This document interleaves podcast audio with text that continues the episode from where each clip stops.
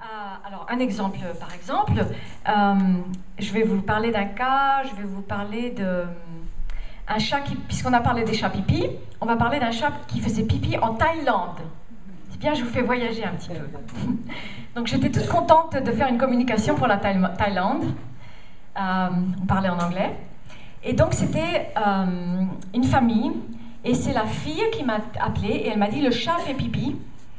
Et il fait pipi, euh, non seulement il fait pipi un petit peu, pas beaucoup, à l'intérieur de la maison, mais le problème, c'est qu'ils habitaient dans un appartement, il fait pipi sur le paillasson de la voisine et sur tous les, les escaliers.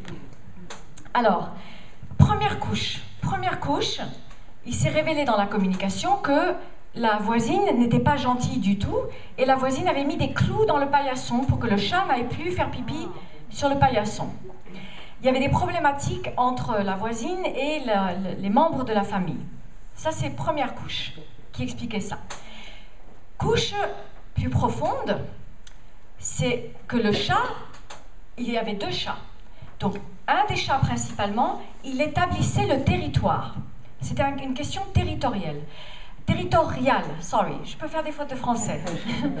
il établissait le territoire. Alors, il assurait la sécurité du territoire en marquant tout autour de l'appartement. C'est-à-dire que tout ce qui était hors de l'appartement, les escaliers, le couloir, donc le inclus le paillasson de la voisine, tout ça, ça faisait partie de son territoire.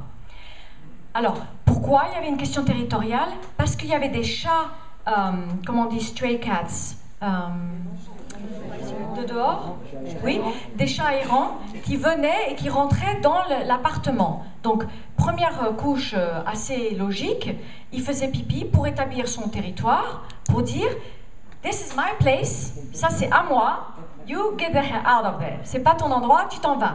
Yes? Simple. Mais en dessous, quand j'ai creusé, parce que je creuse, parce que c'est amusant de creuser. Et c'est ça, c'est ça la beauté de la communication, c'est la capacité de creuser. Il y avait euh, une autre dimension territoriale qui avait à voir avec le père.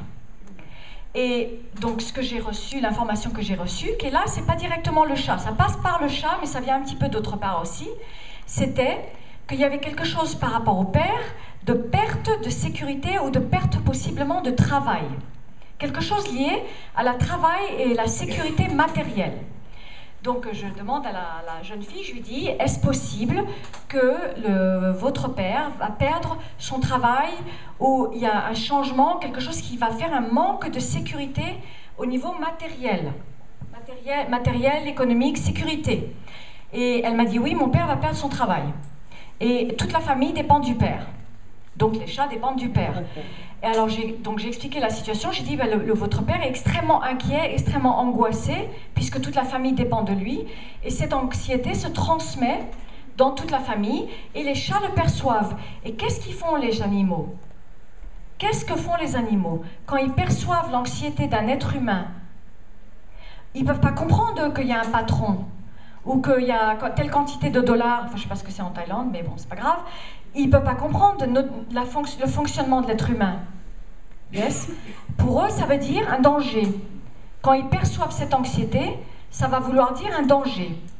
Parce qu'un animal dans la nature, la chose qui cause le manque de sécurité, c'est un danger externe. Ça va être un autre animal qui va venir, euh, un animal qui va venir les manger ou qui va prendre leur territoire. On est d'accord? Yes? Ils vont pas comprendre les choses compliquées de la structure humaine. Yes, avec la structure financière, la crise, les patrons, les choses comme ça, ils ne comprennent pas tout ça. Donc eux, ils traduisent l'anxiété par un manque de sécurité. Et comment est-ce qu'ils répondent à un manque de sécurité En marquant un territoire? C'est ce que ferait un félin dans la nature. You understand? Oui. Alors je parle de cet exemple pour vous montrer que de nombreux cas, par exemple, de chat pipi, on peut découvrir ce qui se passe vraiment grâce à la communication animale. En n'utilisant pas la communication animale, quelle serait la conclusion de cette histoire? Ce serait possiblement que ce chat soit abandonné, mis dehors ou envoyé à la SPA et euthanasié trois jours après. It's possible. Vous comprenez? Mais là, ça n'avait rien à voir avec le chat. Il essayait d'aider la situation. Yes? Ok. Voilà, d'où la force de la communication animale, d'où l'extraordinaire force de la communication animale. Et au-delà de la beauté de... Ben, c'est un délice, j'utilise souvent ce mot, c'est un délice d'être dans cet espace avec l'esprit de l'animal et de communiquer avec lui. C'est merveilleux, vous allez voir, le jour où vous ferez, ça vous plaira, parce que c'est au-delà de notre langage, c'est au-delà de notre dimension, et c'est merveilleux. Mais au-delà de ça, ça a un vrai sens et ça a une vraie utilité, euh, et ça peut transformer la vie bah, de toute une famille ou de, ou de, et de l'animal en particulier. Yes? Ok. Alors, un autre cas, des chiens. Des chiens, on a des entraîneurs là, comportementalistes. Alors, une fois j'avais euh, deux chiens, alors comment ils s'appellent cette race Qui sont tout noirs, euh, ici? What are they called? Um, I forgot the name. Ils sont souvent utilisés dans les compétitions. Fluffy, Terre-Neuve, Terre-Neuve, voilà. Donc c'est une femme qui m'a appelée et elle me dit j'ai deux chiennes, chiennes, Terre-Neuve, qui se battent à, mourir, qui vont s'entretuer.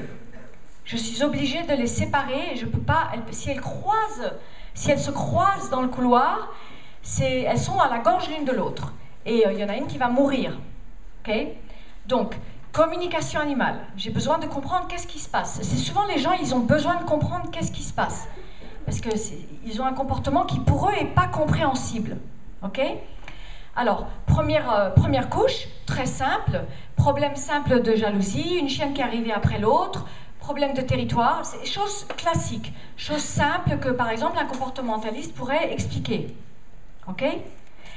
Mais là où la partie que le comportementaliste ne pourra pas, je suis désolée, expliquer, c'est que dans la communication se révèle un gros problème avec le couple humain, le couple humain. euh, beaucoup de disputes. Beaucoup de disputes. J'entends les disputes quand je fais les communications. Après, vous n'allez plus jamais m'appeler. j'entends, j'entends les gens qui se disputent et les portes qui claquent. Alors, grosse dispute entre le couple, gros problème euh, à d'autres niveaux, dont l'intimité. Enfin, je ne vais pas rentrer dans, ça. Vous ne savez pas qui c'est, c'est pas grave. Beaucoup de problématiques euh, que j'explique à cette dame. Je lui explique qu'est-ce qui se passe. Et je lui dis, en fait, la vérité, ce qui se passe, vraiment, c'est très très simple.